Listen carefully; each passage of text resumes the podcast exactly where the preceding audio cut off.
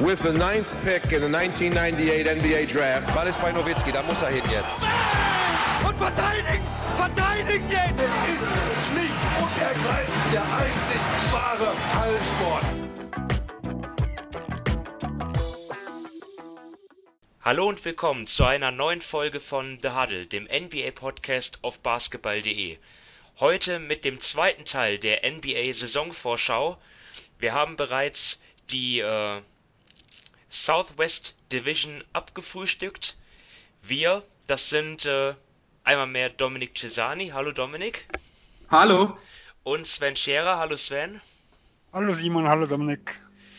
Mein Name ist Simon Wisser und wir widmen uns heute der Pacific Division. Und dort, ähm, ja, werden sich auf jeden Fall einige, haben sich auf jeden Fall einige tektonische Veränderungen ergeben im Sommer. Ähm, denn in den letzten ja, vier oder fünf Jahren waren hier die Golden State Warriors äh, ja quasi immer der große Favorit auf den Sieg der Division. Diese Saison, ähm, da nehme ich nicht zu viel vorweg, äh, wird das auf jeden Fall anders sein. Ja, aber wir fangen einfach mal an und zwar mit den Warriors, ähm, die in der letzten Saison den Threepeat verpasst haben, in den Finals gescheitert an den Toronto Raptors. Das wisst ihr alle, die hier zuhört, ähm, vermutlich. Ähm, ja, ähm, und äh, ist noch einiges mehr passiert. Dann Clay Thompson äh, hat zwar seinen Vertrag langfristig verlängert, aber fällt aus mit Kreuzbandriss. Wie lange steht nicht fest. Ähm, könnte sein, dass er in der Saison dann irgendwann Anfang des nächsten Jahres oder dann auch im, im, halt im Frühjahr zurückkehrt. Kann aber auch sein, dass er die Saison verpasst. Dann natürlich ähm, ein weiteres einschneidendes Ereignis, Kevin Durant, ähm, der zweifache Finals MVP, hat die Warriors verlassen, ist jetzt in Brooklyn. Andre Iguodala wurde getradet, Sean Livingston hat seine Karriere beendet und auch DeMarcus Cousins ist ähm, ja leider verletzt und auch ähm, weg halt bei den Warriors. Quinn Cook, Damian Jones, Jordan Bell, Jonas Jerebko, Andrew Bogart, alle nicht mehr da. Dafür aber immerhin DeAngelo Russell, ähm, All-Star gewesen letzte Saison in der Eastern Conference und dann ja viele äh, Spieler für wenig Geld gekommen. Willie Cauley Stein, der Center, Glenn Robinson, The Third, ähm, Alec Burks, Marquise Chris, Omari Spellman, ja, und auch ein paar Rookies. Äh, die Warriors haben ja immerhin drei Spieler gedraftet mit Jordan Poole, Alan Smil Smilagic äh, und Eric Paschal. Äh, Kevin Looney darf ich nicht vergessen, ähm, hat verlängert. Also ein paar Spieler ähm, sind auf jeden Fall noch da aus der Vorsaison. Ähm, aber ja, über die Warriors gilt es auf jeden Fall zu reden, weil ja, dort hat sich insgesamt schon viel verändert. Sven, was ist deine Story zu den Warriors? Die Frage, die ich mir stelle, ist, ob die Konkurrenz am Ende der Saison versucht wird, versuchen wird, Golden State in Runde 1 zu vermeiden. Oder anders gesagt, sind die gesunden Warriors, also mit einem Clay Thompson nahe Bestform, noch in der Lage, um den Titel mitzuspielen? Ähm, es gibt bei dem Team einfach so viele Fragezeichen. Also wir haben ja gesehen, äh, auch bevor Kevin Durant nach Golden State kam, da waren die Warriors ein 73-Siege-Team, natürlich äh, mit etwas anderer Besetzung und vor allem mit deutlich mehr Tiefe. Äh, aber die Starting Five in Topform, Looney, Green, Thompson, äh, Russell und Curry, äh, die, sag mal, hat immer noch die Chance, wenn, sag ich mal, die, die Eingewöhnung von Russell richtig funktioniert und wenn Thompson, wie gesagt, fit zurückkommt, eine der besten der Liga zu sein. Äh, und von dem her, auch wenn ich in der regulären Saison schon gewisse Schwierigkeiten sehe, kann ich, wenn alles optimal läuft, mir vorstellen, dass Golden State ein Team ist, das jedes Team in, den Play, in der Playoff-Serie schlagen kann.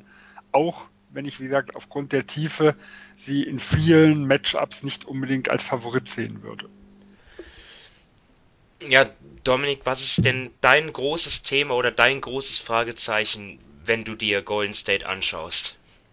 Ja, ähm, ich glaube einfach, wie Steve Kerr D'Angelo Russell integriert. Ähm, man weiß ja, wie die Warriors spielen. Sie liefen auch letztes Jahr die wenigsten Pick and Rolls in der gesamten Liga. Russell hingegen lief bei ähm, Brooklyn die zweitmeisten der gesamten Liga. Also treffen da schon so zwei Welten aufeinander. Was macht Kerr mit ihm? Passt er sein System an? Von dem zum Beispiel meiner Meinung nach auch Curry profitieren kann, wenn Curry eben diese Pick and Rolls laufen darf, weil Curry ist am Ball unheimlich gefährlich.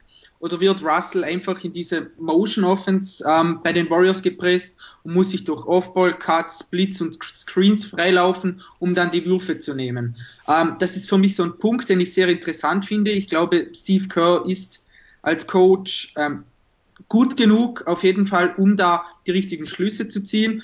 Ich sehe es zum Beispiel, oder ich denke auch, dass ähm, Curry und Russell gestaggert werden, um eben Russell ähm, die Zeit mit dem Ball ähm, zu geben, wenn Curry auf der Bank sitzt. Aber das ist für mich so ein bisschen so ein Thema, ähm, das ich ähm, spannend finde. Wie gesagt, ich glaube, Russell wird in diese Offense passen. Er kann ja auch Offball spielen, aber er hatte doch so in den letzten Jahren oder zumindest letztes Jahr bei ähm, den Nets einen anderen Spielstil, als ihn die Warriors pflegen.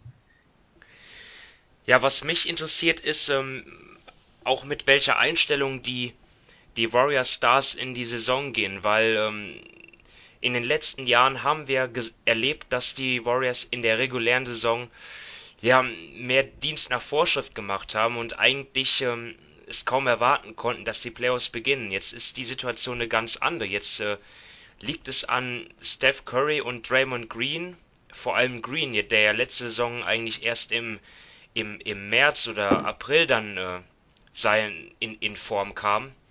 Jetzt, jetzt liegt es äh, an denen halt von Anfang an Topleistung zu liefern, denn der Kader, die, also das Talent äh, im Kader, das fällt halt nach den ersten drei, vier Kaderspots dramatisch ab. Also wenn ich mir mal zum Beispiel jetzt mal die Position 3 aussuche, dort ähm, haben die Warriors, ja, da muss man dann wahrscheinlich entscheiden, äh, wer jetzt startet zwischen Alfonso McKinney, Glenn Robinson, Alec Burks. Also das ist ja wirklich, ja, da sind die Warriors ja wirklich überhaupt nicht gut aufgestellt. Und ja, es, es hängt an Curry und, und Green. Sie müssen das Team tragen. Allerdings haben sie jetzt in den letzten fünf Jahren immer bis Ende Juni gespielt. Und ähm, da bin ich einfach gespannt, ja, mit, mit, mit welcher Einstellung sie da in die Saison starten. Ja, vor allem Curry hat sich ja auch die Pausen in den letzten Jahren immer wieder gegönnt, um für die Playoffs fit zu sein ähm, es waren, glaube ich, immer so um die 20 Spiele, äh, ganz, ganz grob. Und das kann er sich eigentlich in diesem Jahr nicht mehr leisten. Nee. Also wenn, wenn Curry 20 Spiele ausfällt, na dann Prost Mahlzeit. Ja. Äh, und es gab auch letztes Jahr, wo, wo ähm, Kevin Durant also bei seiner ersten Verletzung ausgefallen ist im, im Houston-Spiel, eine Statistik, dass Golden State, also damals war das auf die Playoffs gemünzt, was, was die gemacht haben, wenn äh, immer noch sehr, sehr gut äh, äh, da stand, wenn Draymond Green gleich, also wenn er auf dem Platz stand und Kevin Durant nicht, da waren die bei einem super Net-Rating noch von, von plus, fast plus 14. Wenn aber beide Forwards draußen waren, also KD und Green, und vor allem ja auch damit die Option genommen wurde, dass äh, Green mal Small Ball 5er irgendwo spielt, dann sind die Zahlen immens abgefallen. Also von fast plus 14 auf minus 15, 16, so habe ich es noch im Hinterkopf. Also so um drei, Netrating um 30 runtergegangen. Natürlich muss man auch gucken, wie die Rotationen aussahen. Das war eine kleine Sample Size. Ähm, aber in diesem Jahr werden wir oft die Situation haben. Wir haben die Flügelleute nicht, um Green auf die 5 irgendwo zu stellen. Äh, und Curry und Green werden, ja, äh, werden entweder die werden viel geballte Minuten zusammenspielen um dort einfach den Vorsprung rauszuholen, den nachher die Bank verwalten muss, um es mal so zu sagen. Äh, oder man muss ein bisschen auseinanderziehen und dann wird natürlich so eines der gefährlichsten Duos der Liga auseinandergerissen. Und äh, ich denke auch gerade, dass der, wer weiß, wie lang der Ausfall ist von Willie Collins Stein, der könnte jetzt auch wehtun, weil ihn habe ich eigentlich so in der zweiten Fünf mit Russell, wenn Russell halt gestaggert wird, so als vielleicht gutes Duo irgendwo gesehen. Ich denke, rein von den athletischen Fähigkeiten wäre er halt der klassische Pick-and-Roll-Partner irgendwo gewesen. Wenn man halt noch ein bisschen Schützen drumherum aufstellt, wo man sagen könnte, das könnte so ja, die, die zweite Fünf so ein bisschen stabilisieren. Aber er wird ja auch einige Wochen vermutlich ausfallen. Ja, also wir haben unsere Stories jetzt durch und, und wenn wir jetzt mal zur Prognose kommen, da knüpfe ich an, an Sven, an, an deine Frage an, ähm, ob die Warriors dann wirklich noch irgendwie ein Team sein werden, dem man, dem man aus dem Weg gehen will und ob sie noch Chancen haben, dann vielleicht sogar auf den Titel. Und das, das das ist jetzt ehrlich gesagt ein Szenario, was ich mir überhaupt gar nicht vorstellen kann. Natürlich, die Warriors sind auch schon mal Meister geworden ohne Durant in der Zeit, bevor er da war. Allerdings war das dann halt, da kommen wir wieder auf die Kadertiefe. Da, ja, da hatten die ganz andere Rotationsspieler. Da waren noch Igodala da, Livingston, Leandro Barbosa war ein wichtiger Spieler, Andrew Bogut, der, ähm, wo man ja vielleicht sogar sagen kann, Kev Kevin Looney, ähm, ja, das nimmt sich gar nicht so viel, aber trotzdem Bogut als, als Ball, als, als Ballverteiler, als Passgeber dort extrem wichtig gewesen, auch mit seiner Defense. Also, also, also was ich halt glaube, ich könnte mir halt vorstellen, dass Golden State ein extrem interessantes äh, Team ist nachher auf dem Buyout-Markt. Die Problematik ist diesen Namen Hardcap. Also äh, sie müssen wahrscheinlich davor äh, den ein oder anderen Move nochmal irgendwo, irgendwo tätigen. Aber hier ist Spielzeit da, ein gutes System da und Mitspieler, die dich besser machen. Also wenn ein Spieler da ist, der nachher sagt, äh, ich will mich wieder für einen Vertrag im nächsten Jahr empfehlen, glaube ich, ist also die Gesamtsituation in Golden State unglaublich interessant. Wie gesagt, relativ schwierig halt dafür die, die Cap-Situation. Deswegen bin ich mal gespannt, wie wirklich, äh, ja, wie die Tiefe irgendwo aussieht und gut, vielleicht sind auch, ich sage mal, damit sie wirklich äh, eine Rolle im Playoff spielen könnten, müssten wahrscheinlich ein, zwei der momentan äh, eher schwachen Leute nochmal herausstechen, wenn, wie gesagt, alle fünf Starter topfit sind. Ähm, Willie Colley Stein traue ich eine Backup-Rolle auch schon zu. Und dann nochmal vielleicht von, von Burks, von McKinney. Äh, gut, bei den Rookies kann ich immer relativ wenig zu sagen.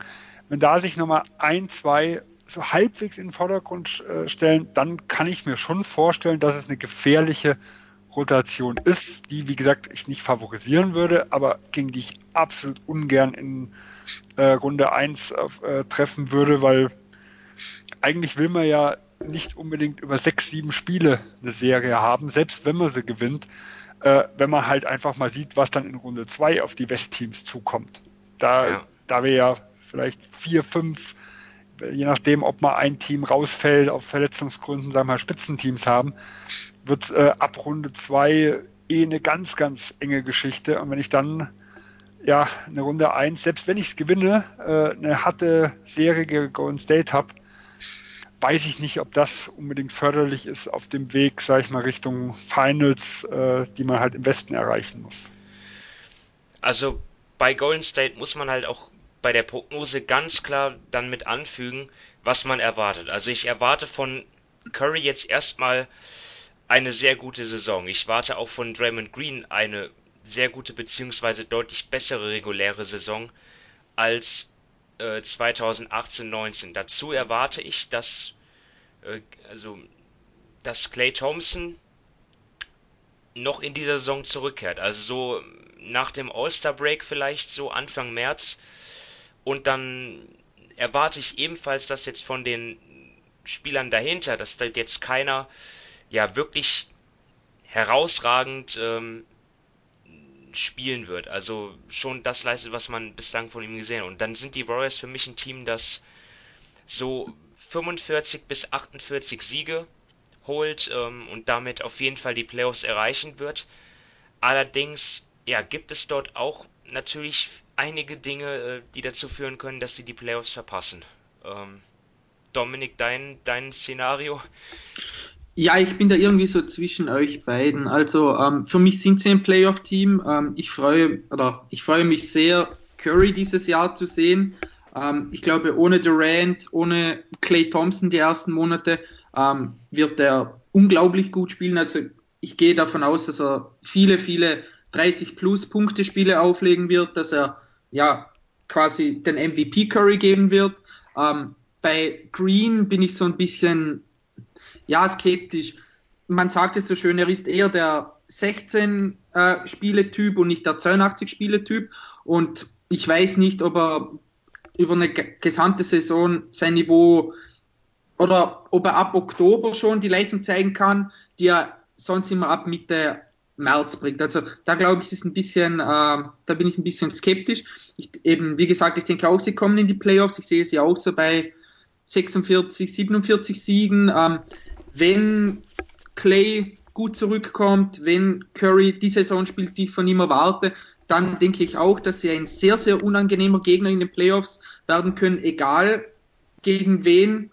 Und ich würde sie auch niemals abschreiben, aber der Favorit sind sie natürlich nicht mehr.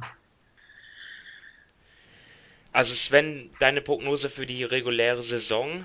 Ja, ich habe sie so bei auch knapp über 45, also ich habe sie bei 47 mal eingestuft. Äh, denke, Platz 6 ist ein realistisches Ergebnis, äh, könnte aber je nachdem, äh, wer mal wie ausfällt oder wie fit ist, auch Richtung Platz 7 irgendwo gehen. Ich kann mir nur schwer vorstellen, dass ohne Verletzungspech sie in die Top 5 kommen oder gar äh, Homecourt irgendwo haben. Ähm, aber Playoffs verpassen sehe ich auch eigentlich nur in dem Fall, dass es größere Verletzungen gibt. Weil ich glaube halt einfach, dass wenn es äh, hart auf hart kommt und so dann die Leute also wenn sie wirklich die Playoffs unbedingt erreichen wollen und die Leute nachher am Schluss den vielen Minuten in der regulären Saison noch geben, dass Golden State einfach noch einen Gang mehr hat wie alle anderen Teams, die zumindest bilanztechnisch auch um die Playoffs äh, kämpfen müssen und vielleicht auch fürchten müssen. Gut, dann sehen wir bei unserer Prognose sind wir uns ja relativ ähnlich, also Platz 6 bis 7 im Westen. Wenn es besser laufen soll, dann wenn es besser werden soll, dann äh, ja, muss auf jeden Fall Curry und Green müssen auf jeden Fall Monster-Saison spielen. Ähm, wenn es schlechter werden will, dann müssen Verletzungen dazukommen. Naja, ähm, werden wir schauen. Auf jeden Fall glaube ich die Warriors so interessant wie seit Jahren nicht mehr, weil in den letzten Jahren wusste man ja eigentlich immer, dass sie der Top-Favorit sind. Ähm, das sind jetzt ähm, vielleicht die Los Angeles Clippers. Vielleicht. Ähm, denn sie haben natürlich, äh, waren natürlich der Gewinner des Sommers. Kawhi Leonard ist aus Toronto gekommen, ähm, Paul George per Trade aus Oklahoma City. Ebenfalls neu ist da äh, Maurice Harkless, Patrick Patterson. Sie haben gedraftet Fiondu Kabengele äh, und Terrence Mann. Und ähm, dazu kommen noch die, die Vertragsverlängerungen von Patrick Beverly, Rodney McGruder, Ivica Subac und Jermichael Green. Die Abgänge sind natürlich im Gegensatz zu den Neuzugängen zu verschmerzen. Klar, Shea Gilgit Alexander nach einer sehr guten Rookie-Saison ist weg. Ähm, Danilo Gallinari hat auch eine starke Saison generell gespielt. Auf All-Star-Niveau kann man sagen. Garrett Temple nicht mehr da, Wilson Chandler, Tyron Wallace und Cindarius Thornwell. Ja, Dominik, ähm, du hältst es natürlich mit der anderen Franchise aus LA, dennoch natürlich die Clippers unbestritten ja, ein Titelanwärter. Jetzt die Frage, was ist deine Story zu den Clippers? Ähm, ja, wie sehr können die Clippers Load Management mit Kawhi Leonard betreiben? Man hat das ja letztes Jahr bei den Raptors gesehen, die das meiner Meinung nach fast perfekt umgesetzt haben. Sie haben ihn aus vielen Spielen rausgehalten, sie haben ihm die Pausen gegeben, die er benötigte. Und das Team hat trotzdem ohne ihn gewonnen. Ich glaube, sie hatten eine bessere Bilanz ohne ihn als mit ihm oder so irgendwas. Und da bin ich jetzt bei den Clippers gespannt. Denn erstens, der Westen ist härter als der Osten. Zweitens, ähm, Paul George, da musste im Sommer an beiden Schultern operiert werden. Ähm, der fällt jetzt zu Beginn auch noch aus. Da weiß man jetzt nicht, ähm, wie viele Spiele er verpassen wird, aber es sind anscheinend einige. Und da bin ich gespannt, ähm, wie sehr die Clippers das mit Leonard, ähm, ja, wie sehr sie das umsetzen, denn der Kader ist gut, keine Frage, aber meiner Meinung nach nicht ähm, so gut wie jener letztes Jahr bei den Raptors zum Beispiel. Und sie sind im Westen und da können wirklich schlussendlich irgendwie zwei, drei Spiele den Unterschied zwischen, ich sage mal, Platz 1, 2 oder 4 und 5 machen. Und da bin ich sehr gespannt, wie die Clippers das handeln werden. Ich glaube, da wird es auch viel drauf ankommen, was die Zielsetzung für die reguläre Saison ist. Also wir haben in Toronto es ja letztes Jahr gesehen, äh, die haben ja schon ein bisschen das Cleveland-Modell der Jahre davor gefahren äh, und sind eigentlich immer auf Nummer sicher gegangen, sowohl was Leonard angeht, aber auch wo Laurie, Valenciunas, Ibaka mal angeschlagen waren. Äh, die haben ihre guten 58 Siege äh, geholt, obwohl eigentlich man, man von außen schon gesehen hat, dass die reguläre Saison das Mittel zum Zweck war, aber alles Richtung Playoffs ausgerichtet wurde. Ähm, wenn, wenn die Clippers das auch machen, ich glaube, was sie, wo es dann Probleme gibt, ähm, ist den, den Nummer 1 Seed zu holen. Also ich denke vom auf dem Papier her, sowohl was die Spitze angeht, wie auch was die Breite angeht. Also ich, ich glaube, die Clippers haben den äh, tiefsten Kader der Liga in der Hinsicht. Äh, wären sie eigentlich prädestiniert, um in der regulären Saison sich Platz 1 zu holen. Wenn sie aber sagen, wir setzen alles auf Playoffs und tun trotzdem so wie die Raptors äh, im letzten Jahr das Ganze managen, dann denke ich, sie werden kein Problem damit haben, in die Playoffs zu kommen. Ähm, aber natürlich, Platz 3, Platz 4 wäre dann schon realistisch, wenn sie damit leben können, dann glaube ich, dass das, äh, also dass sie damit eigentlich, dass sie damit eigentlich keine Probleme hätten. Äh, irgendwo. Ich hätte wirklich mehr Bedenken, äh, Lennart jetzt zu verheizen, wie ohne Homecourt äh, in die Playoffs zu gehen. Also in die Zone 2 und äh, die Conference Finals zu gehen. Also die Playoffs, denke ich, werden sie auch trotzdem mit Homecourt gehen. Ja, ich bin auch gespannt, wie viele Spiele der Kawhi dann macht. Ähm, es wurde ja angekündigt, dass das Load Management nicht so krass sein wird wie in Toronto, aber ja. Was heißt das? Ja? Ein ja, was heißt das? ja, also das, das ist ja immer äh, sehr Interpretationssache. Ja. ja. Ich ja, denke auch, dass er, dass er, er kommt ja nicht ganz frisch aus der Verletzung. Dass man gerade am Anfang der Saison, wo ein Paul George ausfällt, äh, er vielleicht nicht jedes Back-to-Back -Back, äh, irgendwo auslassen wird, wie es in Toronto war. Aber also ich würde jetzt nicht darauf setzen, dass er 75 Spiele zum Beispiel macht. Also da denke ich eher vielleicht hohe 60, Anfang 70, das wären mehr wie letztes Jahr. Aber wieder keine Gefühlssache. Also, weil er halt einfach in den Playoffs im letzten Jahr immer wieder gesagt hat, wie wichtig diese Pausen in der regulären Saison wäre und dass er eigentlich nur dadurch jetzt durch die Verletzung, die er auch in den Playoffs hatte, irgendwo spielen konnte, weil er einfach diese, diese ständigen Pausen hatte. Und allein diese öffentliche Aussage, finde ich, setzt einen gewissen Druck ja auch aus, ihn auf gar keinen Fall zu verheizen in der Saison. Ja, Paul George, das, das hätte ich jetzt fast vergessen, äh, hat ja auch ähm, in den Playoffs äh, mit, mit einer Verletzung zu kämpfen gehabt, hat sich ähm, dann, äh, hat das ähm, sozusagen dann auskurieren lassen, ähm, äh, hat er sich, Moment, jetzt stehe ich gerade auf dem Schlauch. Er hat, hat er sich operieren lassen? lassen? An ja. beiden Schultern, ja. Beiden ja. Schultern. Gibt es da schon äh, eine klare, äh, nee. ein klares Statement, wann ja. er zurückkommt? Man, man, spricht so von Anfang November, ja. aber äh, das ist ja alles nur mal so ins Blaue rein. Ja. Also, dass er, mal, dass er 10, 15 Spiele ausfällt, ist sicher nicht äh, undenkbar. Also in die Richtung könnte man schon irgendwo gehen. Also er wird kein Tipp fürs Managerspiel sein, um es mal vorweg zu sagen. ja. Ähm, ja, Sven, wie, wie sieht deine, deine Frage oder deine Story zu den Clippers aus? Ja, meine Frage ist, wie gut ist Paul George? Ähm, wir haben ja letztes Jahr gesehen, dass er mit Abstand die beste Saison seiner Karriere gespielt hat. Äh, er war in der MVP-Diskussion, wurde ja auch Dritter, hat prozentual sich im Vergleich zu seiner restlichen Karriere die meisten Würfe äh, selbst kreiert. Und äh, er war jetzt schon, äh, sag ich mal, im Laufe der letzten Jahre, natürlich auch durch seine lange Verletzungspause, die er mal hatte, hat er immer wieder Aufs und Abs gehabt. Also er hat schon Phasen gehabt, aber meistens kürzere wie im letzten Jahr, wo er auf einem sehr hohen Niveau gespielt hat. Äh, aber dann auch mal Phasen, in denen er sehr ineffektiv war und dem er bei weitem kein Top-Ten-Spieler äh, irgendwo war. Und im letzten Jahr war er bis zu seiner, bis zu seiner Verletzung extrem stark. Und wenn er auf dieses Niveau wieder kommen kann oder sogar dieses Niveau nochmal steigern kann, dann würde ich sagen, ist das äh, ja, ist der Vorsprung, den die Clippers irgendwo auf die anderen Teams haben, schon noch mal größer, wie wenn wir einen Paul George haben, der ein bisschen wieder zurückfällt.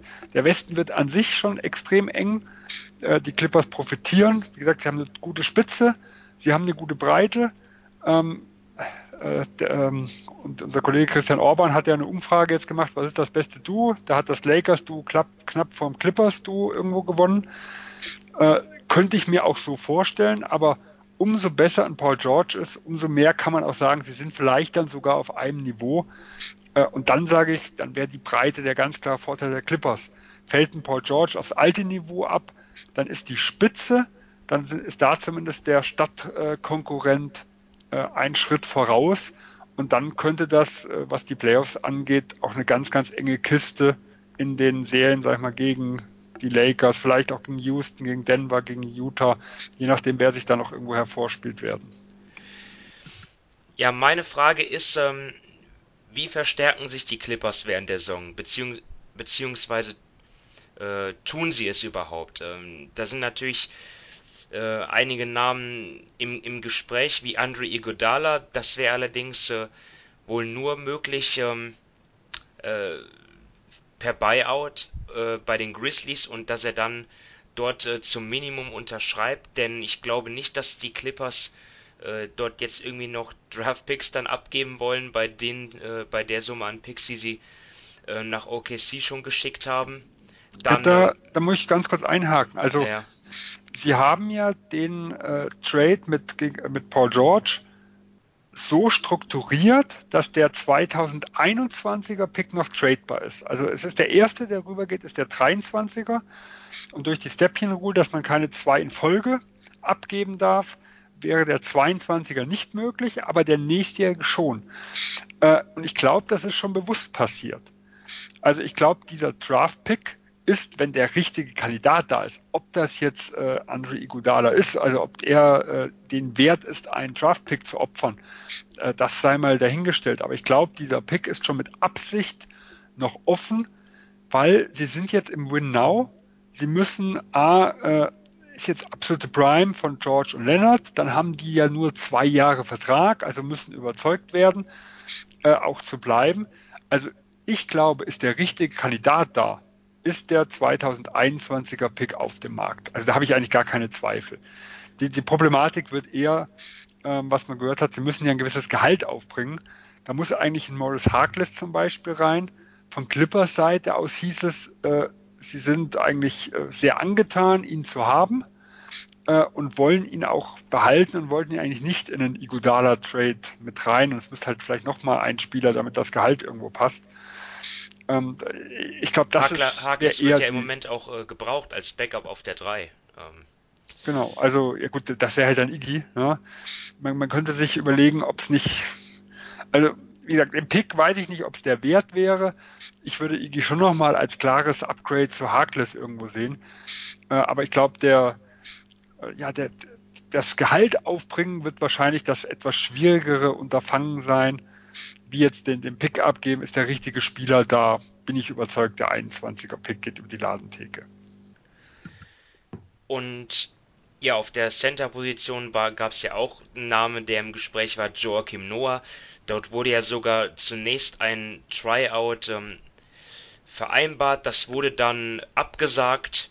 Ja, mal sehen, äh, was daraus wird. Ich denke auch ein Spieler, der den Clippers weiterhelfen könnte auch wenn sie dort mit Ivica Subac und Montrezl Harrell zwei solide Leute haben. Aber ich glaube, Noah könnte nicht schaden, aber vielleicht finden sie ja sogar noch einen besseren. Aber das ist, glaube ich, auch jetzt gar nicht mehr so einfach. Ähm, auf jeden Fall meine Frage, wie sich die Clippers verstärken werden.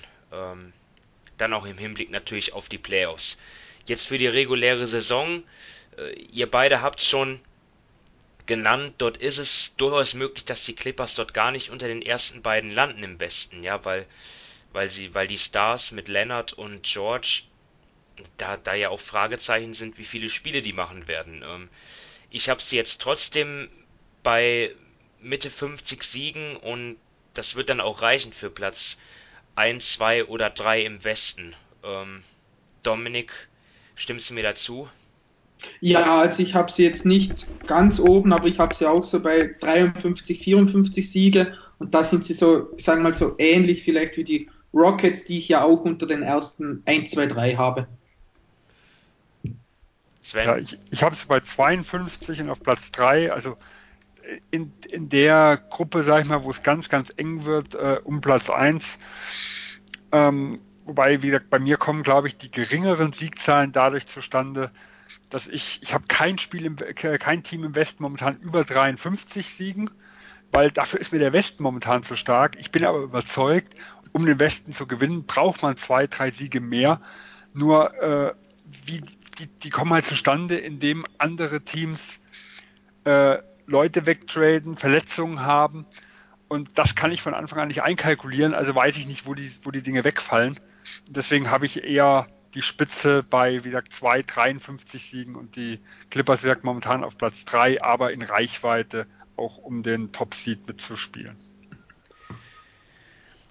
Okay, fahren wir fort mit den Los Angeles Lakers und auch die wollen ähm, den Titel in dieser Saison gewinnen.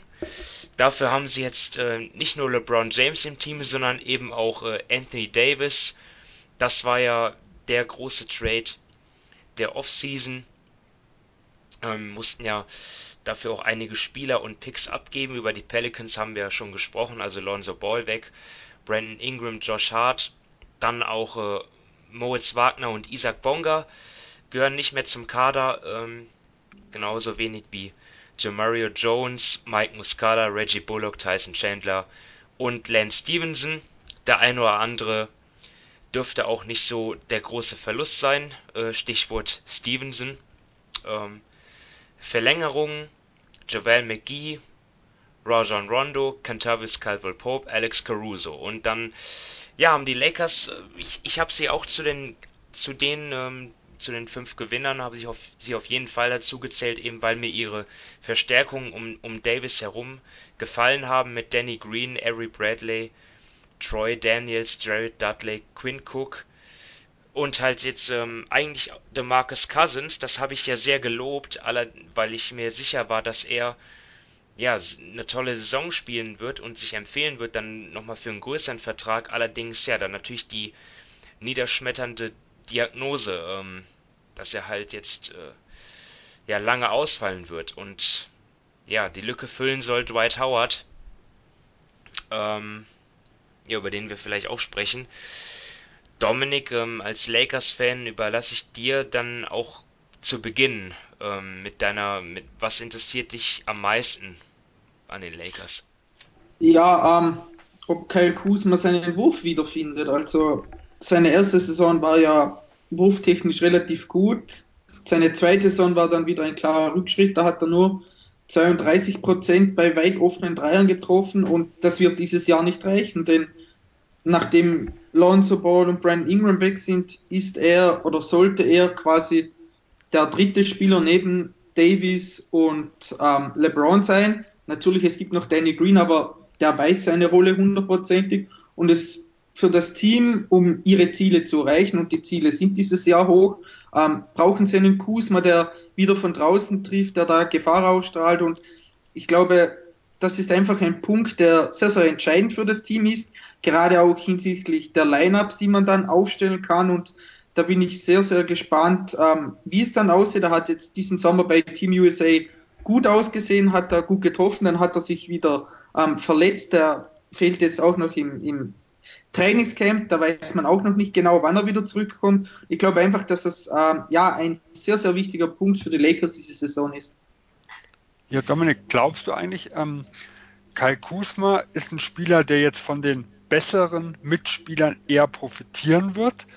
Oder würdest du ihn eher so einschätzen, dass er jemand ist, der, sagen wir mal, das hohe Volumen braucht, um in Rhythmus zu kommen? Also ich sag mal ein bisschen, es gibt ja so diese Paddy Mills-Typen, die in der Nationalmannschaft mit einer viel größeren Rolle plötzlich äh, ganz anders äh, auftreten und die eigentlich so in kleinere Rollen überhaupt nicht passen? Oder kann, kannst du dir schon vorstellen, dass er diese, dass er durch diese kleinere Rolle wieder deutlich effizienter wird und wirklich ein guter dritter Mann sein kann?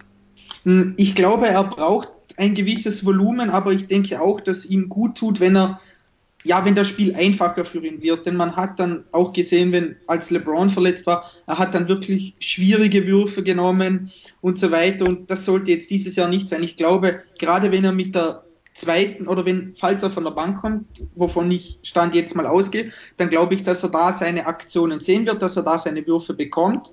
Aber sobald er natürlich mit Davis und mit LeBron auf dem Feld ist, wird sich nicht mehr die ganze Aufmerksamkeit oder weniger Aufmerksamkeit auf ihn richten und er wird auch wieder freiere und offenere Würfe bekommen. Er hat ja, er kann zum Beispiel auch relativ gut zum Korb cutten. Er hat letztes Jahr da aus der Mitteldistanz hat er auch einige wirklich gute Entscheidungen getroffen. Bei ihm hat es letztes Jahr wirklich einfach nur aus der Distanz oder hat es gehapert und da in großem Ausmaß. Und ich glaube, wenn er da seinen Wurf wiederfindet, dann denke ich, dass das kleinere Volumen ihm gut tut, denn da gibt es einfach, ja, gewisse Situationen, die er jedes Spiel wieder vorfinden wird und das wird ihm meiner Meinung nach besser tun, als wenn er immer wieder für sich selber viel machen muss und viele Würfe braucht.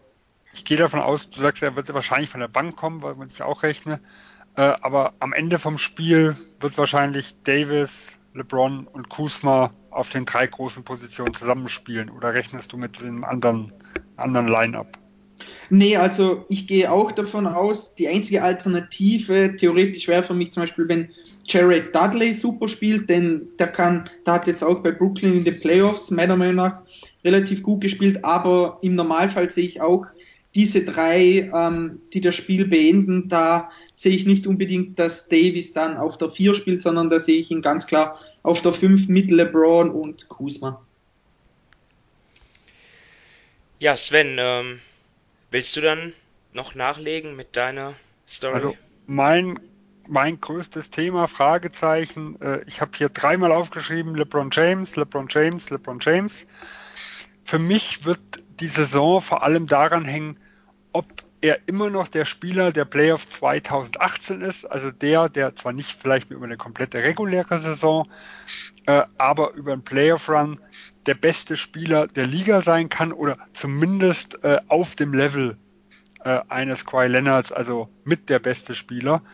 Äh, oder ob jetzt quasi die, ja, die Verletzung ein bisschen, sag ich mal, der Anfang vom Ende ist, also dass er vielleicht dann nur noch ein Tier 2 Spieler ist.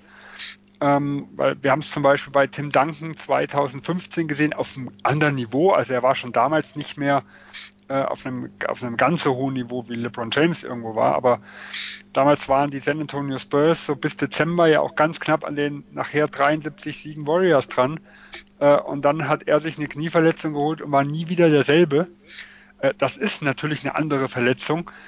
Äh, aber ich bin da ein bisschen immer hin und her gerissen zwischen, ja, er hat jetzt lange Pause gehabt und konnte sich lange regenerieren oder äh, er wurde ein bisschen aus seinem Rhythmus rausgenommen. Also ich sag mal so, so diese langen Verletzungspausen für jemanden, der so eine Maschine ist wie LeBron James, ich bin mir da nie immer sicher, ob das wirklich positiv ist oder ob so dieses Jahr, dieses jahrelang immer dasselbe machen, vielleicht für den Körper, der halt immer dasselbe gewohnt ist, ja, vielleicht nicht das, das Beste auch ist und äh, wenn, wenn man einmal irgendwo rauskommt, dass so ein bisschen der Motor ins Stocken gerät. Und wie gesagt, allein ein Abfall äh, um eine Tier irgendwo würde für mich halt äh, die Lakers schon klar aus dem Titelrennen nehmen, weil dafür sind sie mir hinter den ersten zwei nicht stark genug. Sehen wir aber den 2018 LeBron James, äh, dann haben wir vermutlich mit Anthony Davis den was Qualität und Fit angeht, besten Mitspieler, den er je in seiner Karriere hatte. Ähm, und dann ist auch der Supporting Cast, sag ich mal, irgendwo okay, wenn ich, wenn ich die zwei äh, habe. Dann sehe ich es schon auf, ja, sag ich mal, Augenhöhe, vielleicht nicht unbedingt favorisiert gegen die Clippers, wenn die in Topform sind, äh, aber, aber nahe dran an jedem der anderen Top-Teams.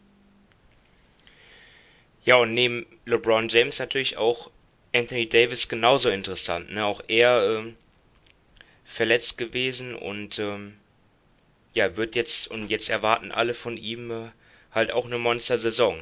Ne? Ähm, da muss er auch liefern. Vielleicht sogar der Favorit auf Defensive Player of the Year. Ähm, Fragezeichen. Meine Story war allerdings, ähm, es ist, ist irgendwie die Point Guard Position.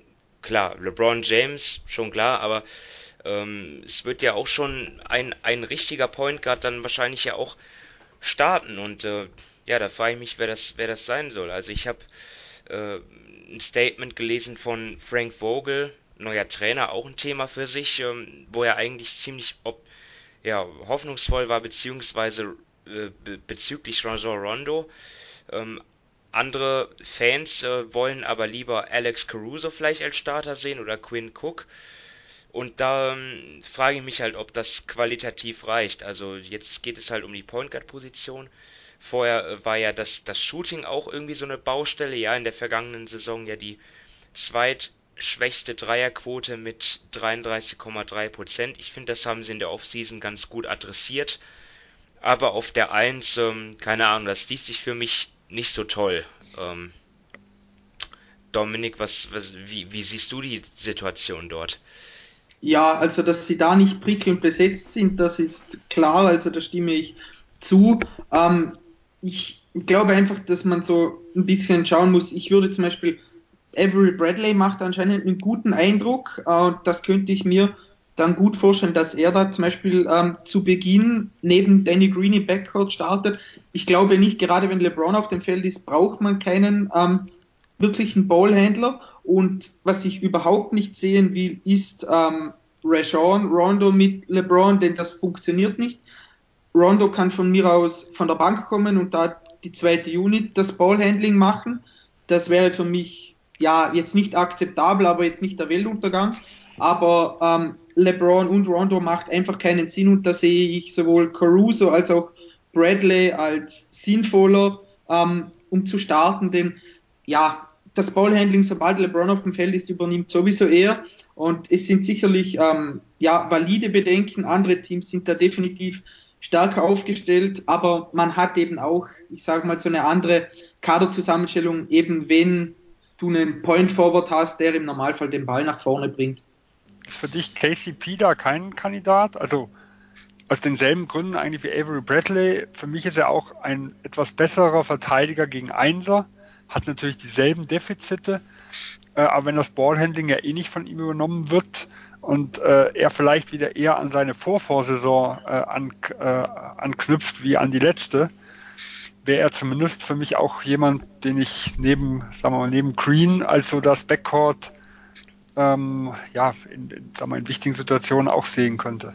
Ja, er ist definitiv ein Kandidat. Ähm, bei ihm ist einfach so, er ist unheimlich inkonstant. Also ähm, ja, da hat er mal wieder zwei gute Spiele, dann fünf katastrophale Spiele und ich glaube, wenn er sein Potenzial abruft, dann ist er von den ganzen Leuten, die wir da jetzt genannt haben, der beste Kandidat, eben weil er theoretisch verteidigen kann, weil er von draußen trifft aber bei ihm bin ich einfach ja so ein bisschen skeptisch, ob er das wirklich über einen längeren Zeitraum liefert.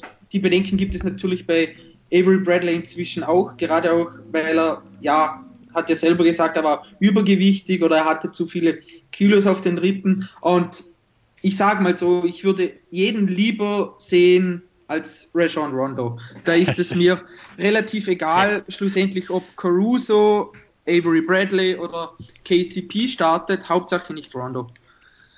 Ja, die Lakers sind wahrscheinlich die, das Team, das am ehesten auf einen Buyout von Andrew Iguodala hofft, weil ich denke, der könnte ja.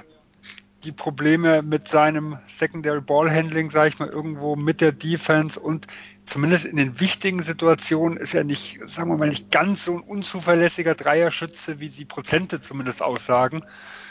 Äh, äh, doch dann schon lösen. Und ich glaube, wenn, wenn, wenn wir Iggy im Laufe der Saison wirklich als Buyout sehen, wie gesagt, ich bin eher jemand, der glaubt, dass ein Trade kommen wird wie ein Buyout, äh, und er wirklich zu den Lakers kommt, wo er, was ja sicher keine unbegründete Hoffnung ist. Der Link war ja auch sein Agent vorher. Genau, genau, bevor er ja ins Front Office irgendwo gegangen ist. Dazu gibt es ja Minuten. Also bei genau, den ja. sehen ja zum Beispiel die Minuten deutlich geringer aus, die Konkurrenz wäre viel, viel höher. Ähm, also da könnte ich mir halt vorstellen, dass, dass er die nochmal auf ein anderes Niveau hieft und sie dann plötzlich ja vielleicht sogar nahe dran, sag ich mal, sind auf dem Papier äh, mit den Clippers und da auch eine ganz, äh, ja, eine ganz andere Tiefe, zumindest eine Playoff-Tiefe dann aufweisen können. Ja, dann auch wenn wir die Stories schon durch haben, lass uns dann doch noch eine Personalie besprechen und zwar Dwight Howard. Ähm, seine erste Zeit bei den Lakers ähm, vor knapp sieben Jahren war ein Fiasko. Seine Stationen danach waren ein Fiasko. Und jetzt gibt es halt ja in ein paar äh, Anzeichen, die doch Hoffnung machen. Zum einen seine körperliche Verfassung, zum anderen auch Aussagen, dass er halt ähm, doch jetzt greift sei charakterlich. Ähm, Dominik, wie viel äh, kannst du dem Glauben schenken? Ja, relativ wenig. Das hat er irgendwie in den letzten drei Jahren 500 Mal gesagt. Also ähm, ich würde es ihm gerne glauben, aber inzwischen ist das so abgenutzt, dass er das für mich zuerst zeigen muss. Ich glaube, er kann unter den Umständen ein wertvoller Spieler werden, auch wenn ich ja es nicht so gerne sehe, wenn er dann mit Anthony Davis auf dem Feld ist. Aber ich sage mal so als Ersatz nach der Cousins-Verletzung geht das schon klar. Bei ihm ist einfach wichtig eben, dass er inzwischen lernt, was seine Rolle ist und was er tun muss. Denn das war ja eigentlich über seine Karriere hinweg sein großes Problem. Er, er hatte gewisse große Stärken, die hat er ja irgendwie nicht erkannt oder die wollte er nicht erkennen. Gerade offensiv, anstatt dass er immer als Pick-and-Roll-Abnehmer war, wollte er aufposten, was er überhaupt nicht konnte. Also bei ihm ist einfach wichtig, dass er weiß, was seine Stärken, was seine Schwächen sind und dass er seine Rolle kennt. Und wenn er das weiß und die Flausen auf dem Kopf, aus, aus dem Kopf hat, dann glaube ich schon, dass er weiterhelfen kann, aber ich bleibe da zumindest zu Beginn mal skeptisch. Ja, also ich kann die Skepsis auch absolut verstehen.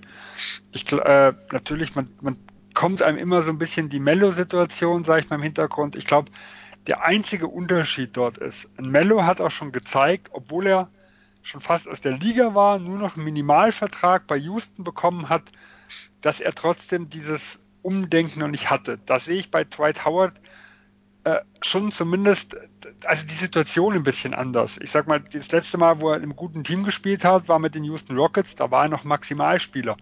Danach hat er in Atlanta auch einen sehr gut dotierten Dreijahresvertrag noch bekommen ähm, war damals bei einigen sogar in der All-Star-Diskussion. Also ich kann mich nur erinnern an einen, Podcast von, von Sachlo, der ihn zumindest irgendwo mal erwähnt hatte. Äh, und in Charlotte ein Team, wo auch die Unterstützung irgendwo fehlte. Also in der wirklich, und Washington hat er verletzungsbedingt kaum mehr gespielt. Also in der wirklichen Situation, wo man sagen konnte, er hat gute Teamkollegen und er hatte die Chance, sich in einer kleinen Rolle zu beweisen, war er ja eigentlich noch nie. Das muss man ihm auch irgendwo nochmal zugute halten, ähm, weil man konnte in Charlotte immer noch wirklich sagen, okay, auch wenn er es da nicht kapiert hatte, was seine beste Rolle war, äh, trotzdem kann man verstehen, ein Spieler soll ja auch einen gewissen Egoismus irgendwo haben, dass ein bisschen Unverständnis da ist, äh, warum soll jetzt ein Marvin Williams, äh, Nicola Batum oder so, die auch nicht ihre Leistung dann mehr gebracht haben, warum sollen die die Würfe bekommen und ich auf weniger Abstauber irgendwo? Deswegen würde ich schon sagen, die Situation ist anders. Äh, trotzdem dieses geänderte Mindset glaube ich halt auch immer erst, wenn ich es dann sehe. Vom Ceiling her finde ich es ganz interessant. Äh, von der Wahrscheinlichkeit, dass es funktioniert, bin ich sehr, sehr skeptisch. Ja, dann lasst uns äh, die Lakers ähm, ja, beenden mit der Aussicht auf die reguläre Saison. Ähm, Vergangene Saison 37 Siege, das ist natürlich überhaupt kein Maßstab mehr. Ich sehe sie im Bereich der Clippers vielleicht ein, zwei Siege weniger. Also, ähm, ja, so Heimvorteil auf jeden Fall möglich. Und, ähm, ja, so 52, 53 Siege. Weil ich auch glaube, dass, dass sowohl LeBron als auch Anthony Davis eine starke Saison spielen werden. Ähm, Sven, teilst du da meinen Optimismus? Ja, also ich habe es ja auch in dem Bereich, ich habe es jetzt bei mir mit 49 Siegen auf Platz 5. Wie gesagt, ich bin grundsätzlich ein bisschen tiefer gewesen bei den Top-Teams. Äh, bei mir sind 49 Siege, vier Siege unter Platz 1 und wie gesagt, äh, ein Sieg hinter Homecourt. Das sind natürlich Dinge, die, da können sich jederzeit verschieben. Also ich denke, wie gesagt, wir haben fünf Teams da oben, die die ersten vier Plätze, also die Homecourts unter sich ausmachen. Die Lakers sehe ich momentan aufgrund, äh, ja, ich bin nicht wirklich überzeugt, was die Tiefe angeht. Äh, ich bin, wie gesagt, bei LeBron James mir nicht sicher in der regulären Saison, was wir wirklich von ihm sehen werden und auch Anthony Davis so für das ein oder andere Wehwehchen und auch wenn es nichts Größeres war, ist er auch immer bekannt gewesen. Von dem her habe ich von all den fünf Teams, sage ich mal, das größte Fragezeichen bei den Lakers. Äh, aber ich würde es auch nicht wundern, wenn sie auf Platz drei oder vier irgendwo kämen, weil es sind minimale Abstände bei mir. Dominik? Ja, also ich habe sie auch so bei 4, äh, 49, äh, 50 Siegen. Ähm, ich denke auch, dass sie so zwischen sich Platz äh, 4 und 5 einpendeln werden. Ja, ich denke einfach, wie Sven gesagt hat, es gibt fünf, fünf Teams da oben. Die Lakers sind jetzt das dritte Team, das, man, das wir von den fünf besprochen haben. Ich denke auch, dass sie die meisten Fragezeichen von den Teams haben und auch am wenigsten eingespielt sind jetzt ähm, rein von den Kadern her und darum bin ich da mal ein bisschen ähm, konservativer und sage eben so auch so circa 49 Siegen und Platz 5. Okay, ähm, dann machen wir weiter mit den Phoenix Suns, die ja natürlich, ähm, ja, wo natürlich irgendwie so immer eine Hoffnungslosigkeit ist, ja. Wir, schlecht geführte Franchise wissen wir alle, ähm, aber ja, es gibt es zumindest ein paar Hoffnungsschimmer. Ähm, sie haben nämlich tatsächlich mal einen Spieler, der jetzt mit einem Erfolgserlebnis zu kommt, nämlich äh, Neuzugang Ricky Rubio, der bei der Basketball-WM ähm, nicht nur Weltmeister geworden ist mit Spanien, sondern auch MVP geworden ist. Äh, mal schauen, ob er dieses Selbstvertrauen mit in die neue NBA-Saison nimmt. Ähm, dazu haben sie Darius Saric und Aaron Baines äh, geholt, Frank Kaminski, ähm, Chaik Diallo und auch die, die Rookies, ja, Cameron Johnson, für viele, für die meisten überraschend sehr hoch gedraftet an Nummer 11. Äh, ja, und neben Cameron Johnson gibt es auch Ty Jerome an Nummer 24 und auch ein Deutscher versucht noch äh, einen Kaderplatz sich zu erkämpfen mit David Krämer. Äh, mal schauen, ob er es schafft. Ja, ähm, die Verlängerung Kelly Oubre Jr. und die Abgänge TJ Warren, Josh Jackson, die Anthony Melton, Troy Daniels, Rishan Holmes, Dragan Bender, Jimmer Fredette, Jamal Crawford, Ray Spalding. Also die ähm, wichtigsten Spieler mit Devin Booker und DeAndre Ayton sind natürlich nach wie vor da. Jetzt ist die Frage, wie groß äh, fällt der Fortschritt aus oder gibt es einen Fortschritt? Ähm, Sven, wie sieht deine Story zu den Suns aus? Ja, die Frage, die ich mir stelle, heiligt der Zweck die Mittel? Ähm, wir hatten es damals bei den Verlierern, also ich hatte die Suns mit drin mit einer knallharten Note 5, weil sie einfach äh, in jedem Deal irgendwo ein bisschen überbezahlt haben. Rubio hat zu viel gekostet. Was sie im Draft gemacht haben, war für mich zu teuer. Ähm, sie haben quasi den Cap Space, den sie mit dem Warren Deal, den der auch eigentlich zu teuer war, weil sie haben den 32. Pick mit draufgesetzt, geschafft haben, dann wieder von Baines mit abgegeben. Und das hat sich so ein bisschen äh, wie ein Rattenschwanz durch die gesamte Offseason gezogen. Trotzdem äh, muss man sagen, die, die Suns hatten, also in den letzten Jahren war für mich nie das Problem, dass sie nicht talentierte Leute hatten, sondern dass sie einfach die PS nicht auf die Straße bekommen haben. Äh, und wenn jetzt das, also die Taten, die sie gemacht haben, dazu führen, dass diese Franchise, ähm, ja, dass das alles wieder ein bisschen harmonischer ist, dass quasi die Stärken von ihren Topspielern äh, besser, besser ausgespielt werden und kann das die Lücken, die, die sie zumindest selber erkannt haben. Man muss mal gucken, ob es auch wirklich die Lücken nachher sind. Also ein bisschen, äh, äh dass sie keinen Point Guard hatten, dass das Spacing gefehlt hat, dass, dass einfach die Leute mit einer gewissen Einstellung irgendwo gefehlt haben. Ähm, und wenn diese Lücken irgendwo geschlossen wurden und man muss sagen, rein auf dem Papier gesehen, sind jetzt relativ wenig ganz miese Spieler, die da viele Minuten kriegen sollten. Wenn das dazu führt, dass so dieses Chaos ein bisschen aufgefangen wird, dann äh, wird man auch sehen, dass der hohe Preis gerechtfertigt war und dann kann es auch der Anfang sein, dass diese Franchise sich wieder stabilisiert. Aber momentan sehe ich halt, sie haben es die letzten Jahre auch versucht. Ich sage, im letzten Jahr war es eine Reza und Anderson, der dazu beitragen sollte, die äh, Spacing-Lücken, die Erfahrung irgendwo zu schließen. Dann haben sie mal Dudley auch mal geholt, der das machen sollte. Josh Jackson als Draft-Pick. Auf dem Papier hat er eigentlich sehr, sehr gut reingepasst.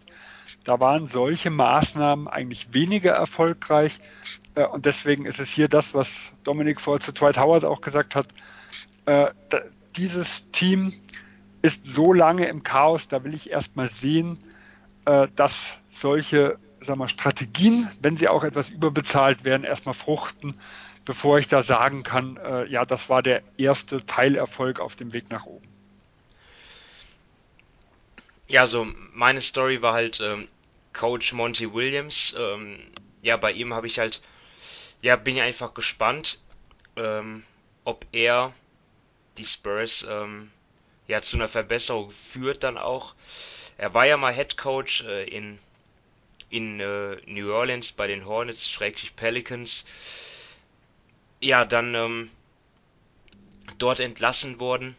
Ähm, dann äh, bei OKC als Head Coach, dann allerdings zwei Jahre raus gewesen aus der Liga. Ähm, ja, nach dem ja, tragischen Tod äh, seiner Frau. Ähm, dann letzte Saison wieder in Philly als Assistant Coach äh, in der Liga gewesen und jetzt halt bei den Suns. Ähm, ja, da bin ich sehr gespannt. Dominik, welches Thema hast du? Ja, ähm, eigentlich schließt es so an beide an. Eben, ähm, wie wird die Defense eigentlich bei den Phoenix Suns? Ähm, sie waren letztes Jahr, wenn ich mich nicht täusche, die zweitschlechteste in, in der Liga. Nur die Cavs waren noch mieser. Ähm, jetzt haben ja. sie theoretisch mit Ricky Rubio einen guten Verteidiger auf der 1 geholt der aber meiner Meinung nach auch schon bessere Zeiten da ähm, hatte und jetzt auch 30 oder so ist, also nicht mehr der Jüngste.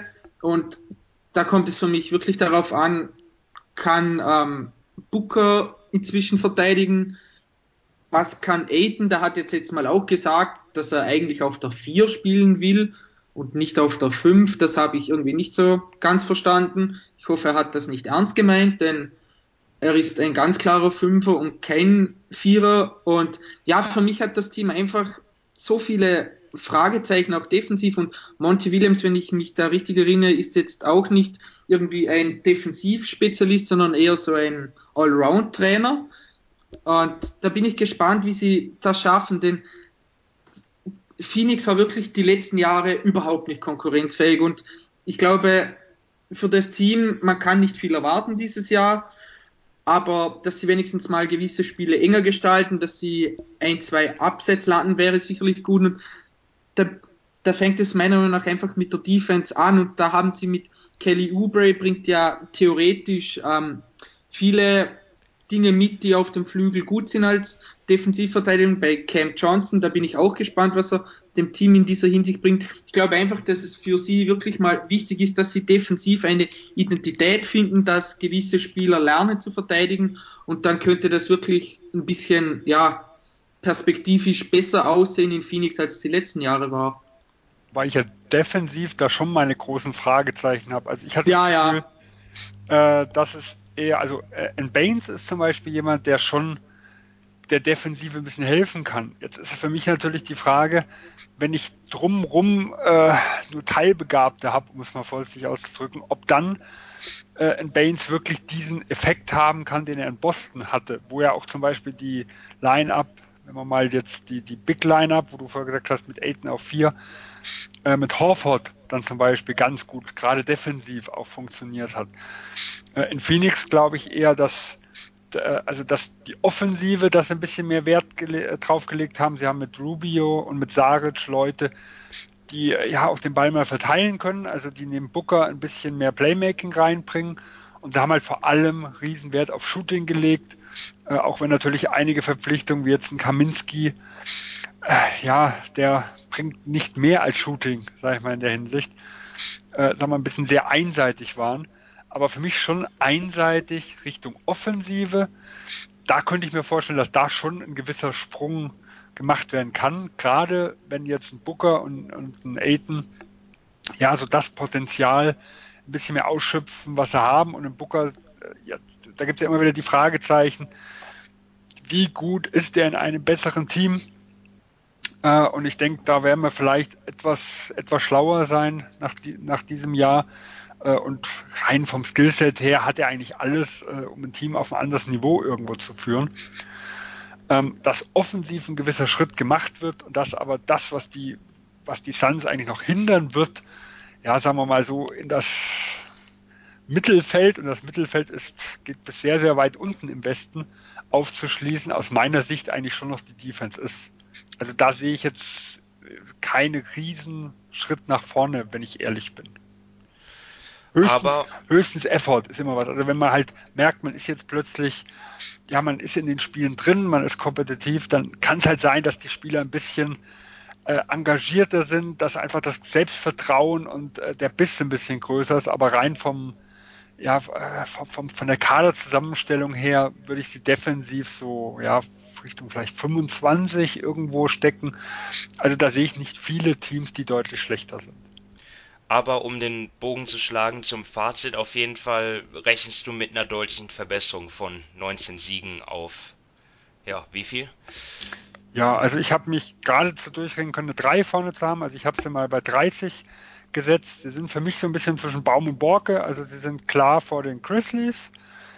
Ähm, aber vorausgesetzt immer, der Kader bleibt zusammen und das wird bei einem Team in unserem dritten Teil halt das, die entscheidende Frage sein. Ähm, sehe ich sie noch deutlich hinter den 13 anderen Teams.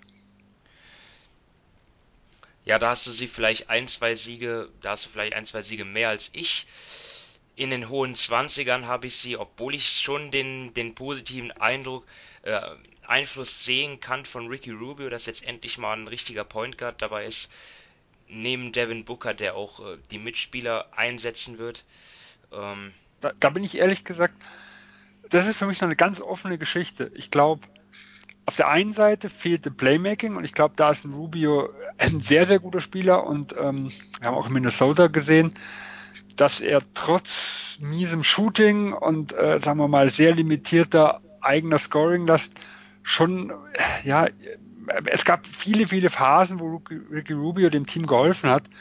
Auf der anderen Seite sehe ich ihn äh, abseits des Balls da eigentlich schon auch als Negativspieler. Und wenn ich halt mal sehe, wie, wie häufig ein Booker den Ball hat oder haben sollte, äh, und wenn ich halt noch damit rechne, dass ein Saric ein bisschen Playmaking macht, dass ich vielleicht ein Spiel auch mehr über Aiden laufen lasse, der dann vielleicht im Post auch so ein bisschen den Ballverteiler spielt, weil das hat er auch teilweise ähm, sehr, sehr gut gemacht in seiner Rookie-Saison. In den Phasen bin ich mir halt unsicher, was ein Ricky Rubio leisten kann äh, und wie positiv er da ist. Also ich glaube, er ist schon ein Upgrade, aber ich weiß nicht, ob er so ein großes Upgrade ist, wie man es sich äh, von ihm erhofft. Also da bin ich zumindest noch extrem unschlüssig in der Hinsicht. Ja, ich denke schon, dass es der Fall sein wird, dass er, ähm, dass Devin Booker halt jetzt auch mehr abseits des Balls spielt als noch in der Vorsaison. Also, ähm, das wäre jetzt meine Prognose. Ähm, muss man ja, mal sehen. Die, die Frage ist, wie, äh, wie sinnvoll es ist, ihm, also wie viel nehme ich in den Ball aus den Händen? Ja. Deswegen sage ich ja, ich glaube, das ist ein schmaler Grad, äh, dass er nicht zu sehr ein Off-Ball-Spieler irgendwo wird, weil ich habe bei ihm auch so ein bisschen das Gefühl, er braucht, er braucht einen Rhythmus. Er ist so ein bisschen streaky für mich. Also ich, ich hatte das Gefühl aus dem College gesehen, dass er mehr ein, ja, ein, da hatte ich eher das Gefühl, er ist ein reiner Werfer äh, und er hat sich aber immer mehr zu einem Ballhändler entwickelt, der, der gerade durch sein Pull-up-Shooting oder sowas natürlich ein Skillset hat, was in der heutigen NBA äh, absolut elitär sein kann.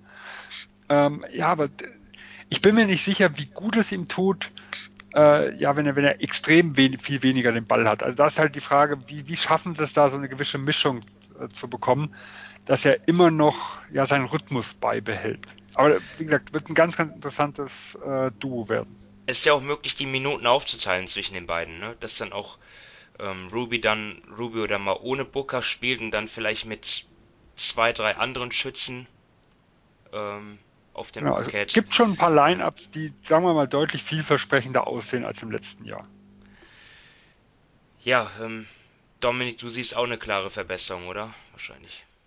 Ja, aber ich sehe sie jetzt auch nicht bei 30 Siegen, eher so bei 28. Für mich haben sie, sie sind besser als letztes Jahr definitiv, aber Sven hat die ja, Schwachstellen in der Defense schon angesprochen und auch in der Offense das mit Rubio und Booker. Und ja, ich bin einfach generell bei dem Team noch ein bisschen skeptisch. Für das haben sie in den letzten Jahren zu viele Fehler gemacht, äh, als dass ich ihnen da jetzt einen Vertrauensvorschuss gebe. Und ich sehe sie vor den Grizzlies, aber dann doch ein ganzes Stück hinter den anderen 13 Teams im Westen.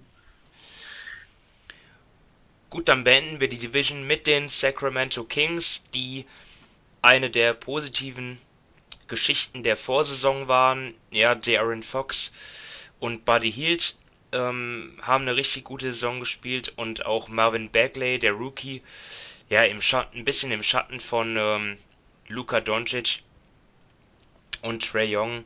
Trey Young hat es auch ziemlich ordentlich gemacht. Dazu ja, gute Leistung auch von Rollenspielern wie Bogdan Bogdanovic oder Nemanja Bielica. Jetzt, ähm, ja, haben sie sich dann noch weiter verstärkt, kann man sagen. Auch sie, bei, ein, bei einigen Spielen kann man vielleicht sagen, zu viel bezahlt.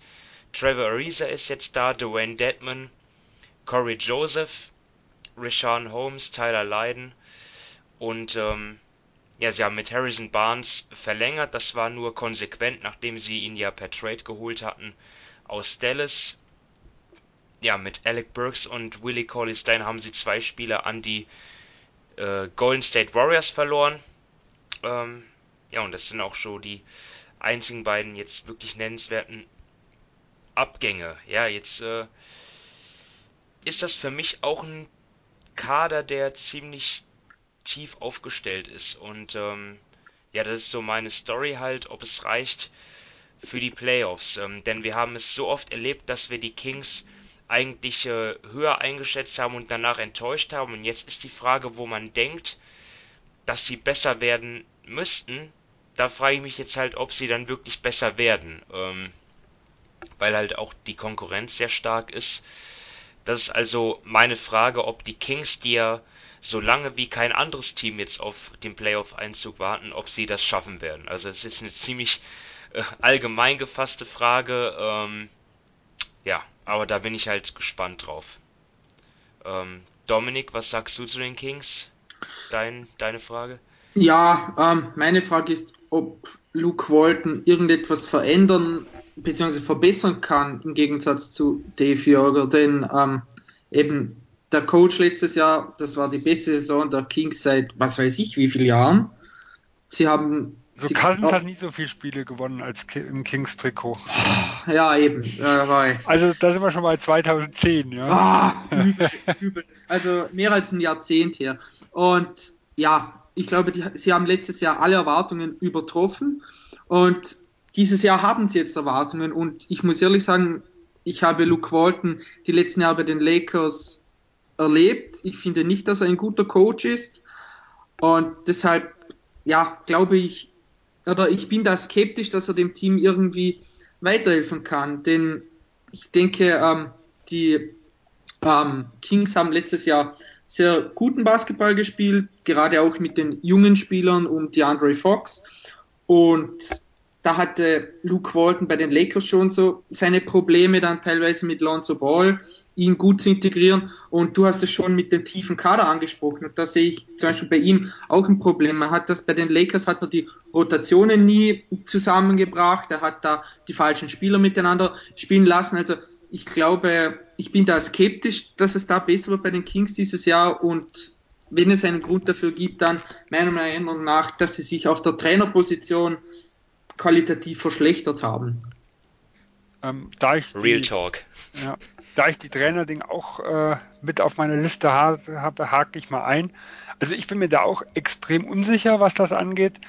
Ich glaube, das Problem war, dass äh, Jörger es zwar einen ganz guten Stand im Team hatte, aber mit allen anderen drumherum sich gewaltig verscherzt hatte und deswegen war es wahrscheinlich die logische Folge, dass sie sich einfach ihn langfristig nicht als Coach vorstellen können und dann lieber früher als später irgendwo den Cut machen, bevor er zu erfolgreich wird, um es mal ganz äh, böse auszudrücken. Ähm, äh, was für mich aber jetzt, sagen wir mal, ein bisschen Hoffnung auf Sachen von, von Luke Walton macht, Ähm, Dominik, du hattest in den letzten Jahren ja immer kritisiert, dass er seine alten Arizona Boys dabei hatte, sag ich mal, im Coaching-Staff. Was ich jetzt gehört habe, ist jetzt äh, die, die neuen, die er, an, die er da so hat, das sind teilweise Leute dabei, mit denen er auch noch nie zusammengearbeitet hat. Äh, also dass quasi nicht die, diese alte Riege dann irgendwo da komplett zusammengeblieben ist. Und was ich gar nicht schlecht fand, was er gemacht hat, war vor zwei Jahren bei den Lakers äh, die Defense um die Jungen aufbauen. Und das war zumindest in Sacramento im letzten Jahr noch die große Achillesferse. Also da fand ich, äh, wie gesagt, vor, in der vorletzten Saison haben sie meine Erwartungen eigentlich deutlich übertroffen.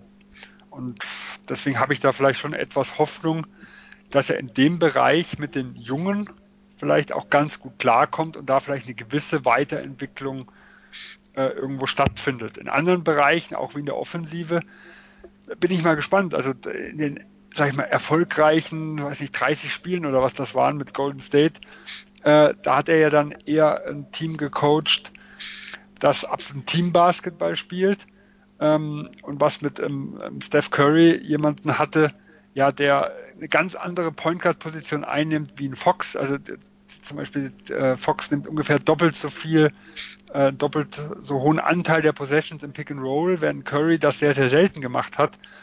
Äh, also da sind für mich auch noch einige Fragezeichen. Ich glaube, er steht zwar schon für einen schnellen, modernen Basketball, aber doch äh, weiß ich nicht, ob, ob Fox jetzt der Point Guard ist, den ich ihm jetzt so zugeordnet hätte, äh, sagen wir mal, aus seiner Vergangenheit. Aber gut, er hat auch so einen Spieler ja noch nie gehabt. Von dem her muss man mal schauen, ob man ihm da nicht Unrecht tut. Ähm, meine Story ist eigentlich, äh, geht der Aufwärtstrend von Aaron Fox weiter. Äh, ja, er hat sich aus meiner Sicht so ein bisschen vom hässlichen Endline zum wunderschönen Schwan entwickelt. Also in seiner Rookie-Saison haben sie alle böse draufgehauen. Äh, Im letzten Jahr wurde er zum zukünftigen Franchise-Player und absoluten Heilsbringer. Äh, und diese ganzen äh, Lobeshymnen gingen ja im Sommer auch weiter. Äh, also im Team USA waren sie angeblich sehr begeistert von ihm. Ähm, Popovic hat ihm quasi im Training gesagt, also immer wenn er den Ball hat, er muss das Brett attackieren, komme was wolle, wie er dann, äh, wie er dann agiert, ob der Pass rauskommt, ob der Abschluss erfolgt, das ist ihm überlassen, aber äh, er will, wollte es absolut nicht sehen, wenn nicht das Brett attackiert würde, weil er da nicht zu halten wäre. Ähm, wenn er sich wirklich so weiterentwickelt, oder muss natürlich nicht der Schritt vom Jahr 1 auf Jahr 2 sein, aber zumindest der, der Trend, wenn der so anhält, dann kann er natürlich ein absolut Monster-Spieler mit werden. Äh, aber hier, wenn ich zwei so unterschiedliche Saison hat, dann ist für mich natürlich der dritte erstmal so, ja, so ein bisschen Findungsphase, welches ist jetzt äh, welches ist jetzt das Greifbare, was ist jetzt wirklich, was ist jetzt wirklich Sache. Und genauso ist es eigentlich der Wurf, weil äh, da wird, finde ich, aus meiner Sicht schon einiges davon abhängen, wie er das hinbekommt. Ich fand im letzten Jahr auch da eine ganz klare Steigerung.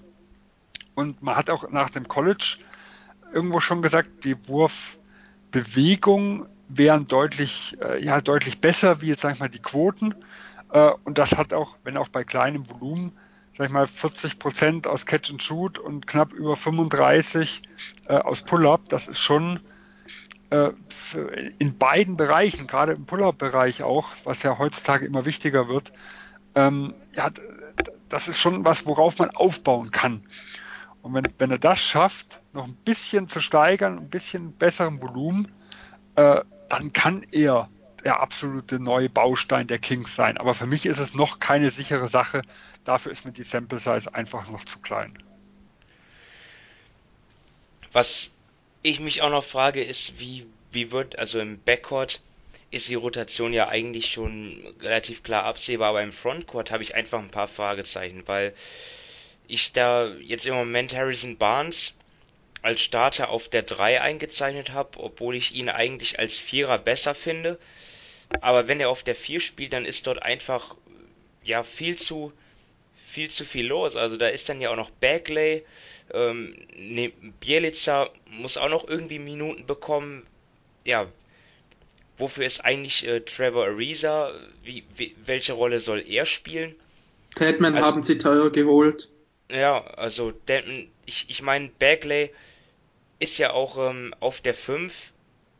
Ist, das war ja letzte Saison auch keine gute Idee, vor allem defensiv. Also ähm, wird er ja auch viel auf der 4 spielen. Also ich bin da, bin da, also für mich haben sie da irgendwie ein Überpersonal ja, auf, ähm, auf der 4. Ähm. So ein bisschen wie in der letzten Folge bei New Orleans. Also äh, sehe ich genauso. Ich glaube, Deadman ist eine gute Verpflichtung, weil also er war in der Liga sehr beliebt. Also auch vor der Free Agency hat man gesagt, da wären sehr, sehr viele Teams an ihm ran.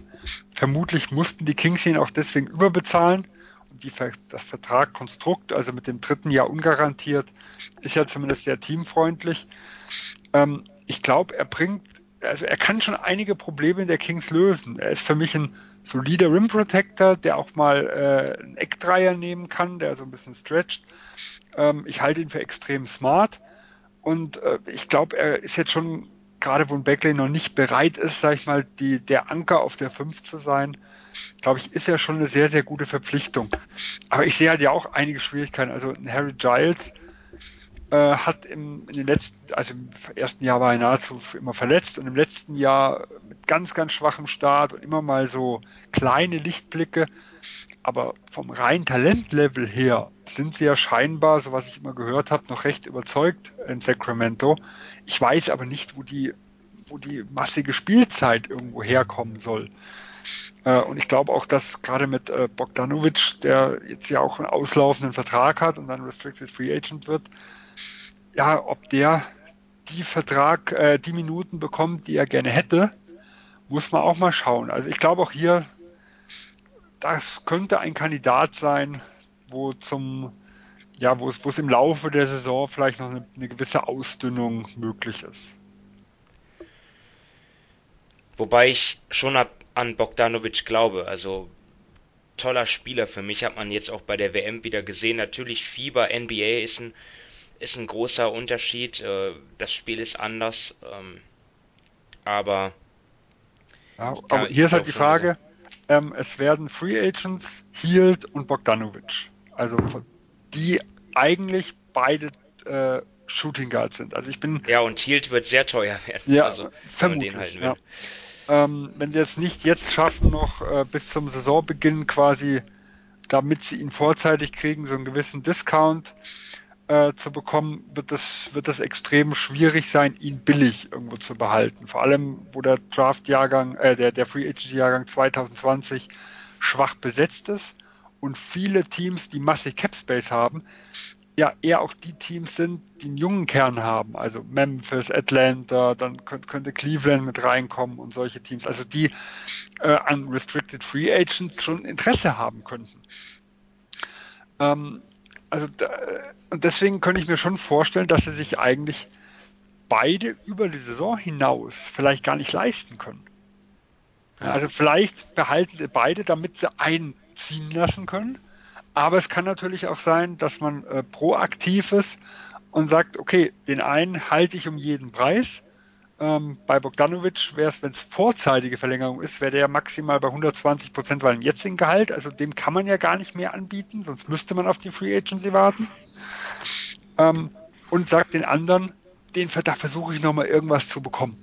Ja, ich glaube, da die Kings wahrscheinlich unbedingt in die Playoffs wollen, wird das, wird das entweder ein Win-Now-Move sein und eher nicht ein Draft-Pick irgendwo.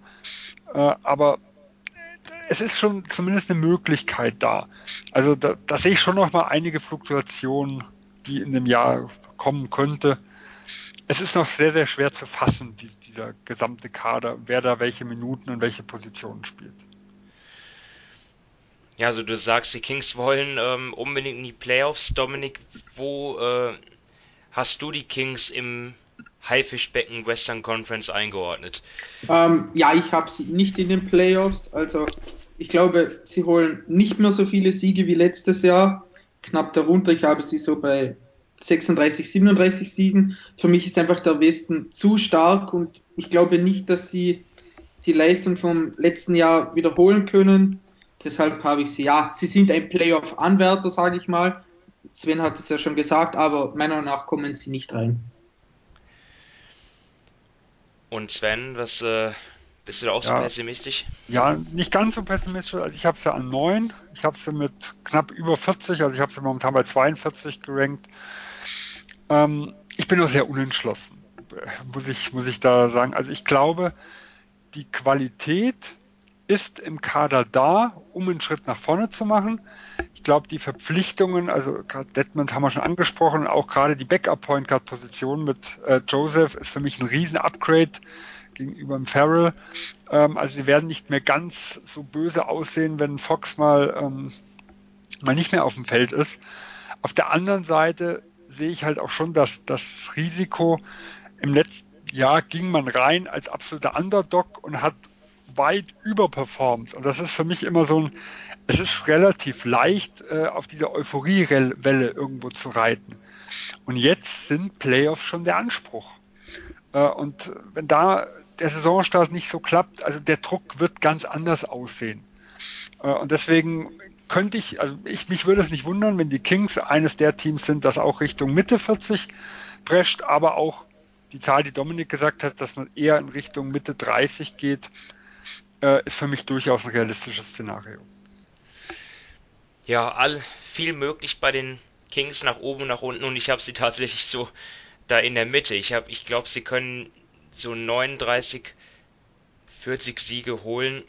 Ähm, und damit habe ich sie dann ja auch so in der Nähe von Dallas, äh, von New Orleans, die dann auch so um Platz 7 bis 9, 10 spielen. Also da ist wirklich sehr viel offen.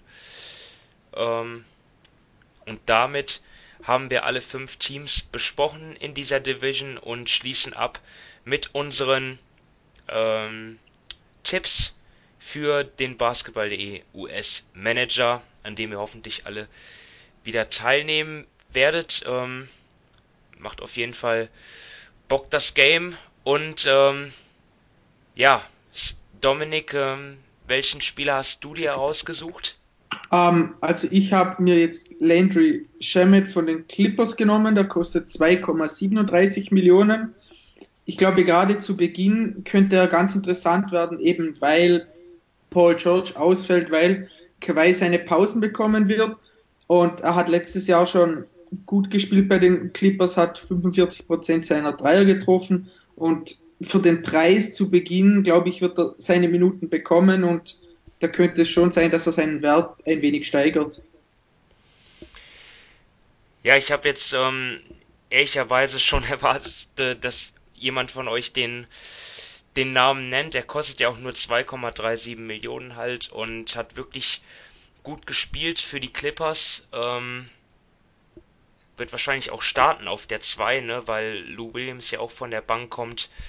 Ähm, ja, deswegen nenne ich jetzt einfach mal einen Spieler von den Warriors halt. Ähm, und dort ähm, sage ich aber ganz klar, dass es, äh, oder, oder lege ich euch ans Herz, äh, ja, dann einfach die die Preseason auch abzuwarten. Ja, die Warriors haben ja, wie wir schon besprochen haben, keinen sehr tiefen Kader. Auch viele Spieler, die äh, nicht viel kosten. Eben die, die Rookies wie Jordan Poole, Eric Paschal, äh, Alan Smiley-Gardic oder auch ähm, ja, der Guard Jacob Evans, die kosten alle 0,5 bzw. 0,6 Millionen und es, ja, da würde ich vielleicht sogar, wenn das Geld am Ende nicht reicht, einen von denen nehmen äh, vielleicht, der es dann am ehesten in, in die Rotation schafft. Ähm, Sven, welchen Spieler hast du noch auf dem Zettel?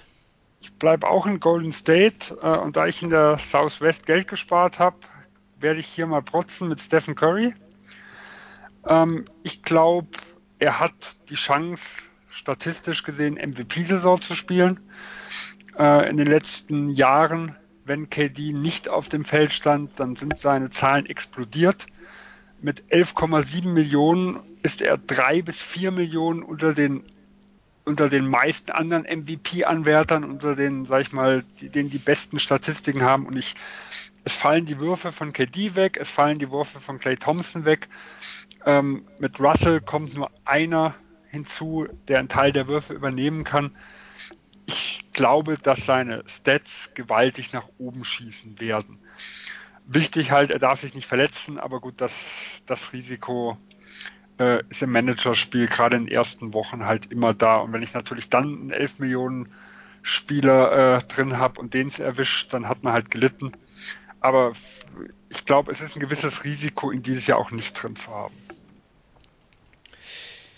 Ja, also auf jeden Fall. Ähm, für ihn muss man natürlich erstmal das Geld bereit haben. Aber ja, es könnte sich lohnen. Ähm, ich ich, ich würde sogar auch Draymond Green nennen, weil er auch.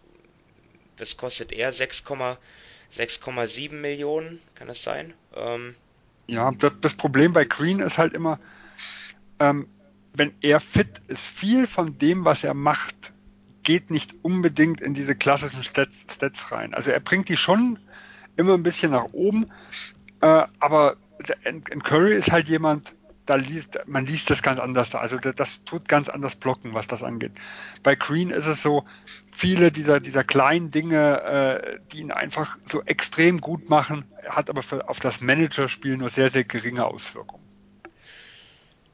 Ja, trotzdem äh, ist ein fitter Green jemand, der natürlich sein Gehalt steigern kann. Aber für mich wäre es das Upside nicht so hoch wie beim Curry.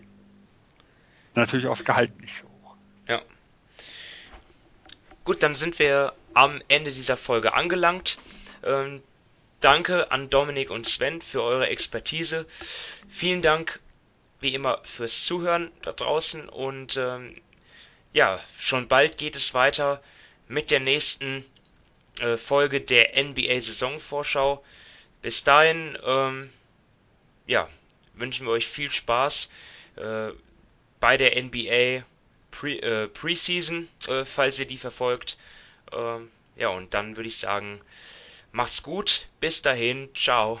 Tschüss. Tschüss. With the ninth pick in the 1998 NBA Draft. Ball ist bei Nowitzki, da muss er hin jetzt. Und verteidigen! Verteidigen jetzt! Es ist schlicht und ergreifend der einzig wahre Hallensport.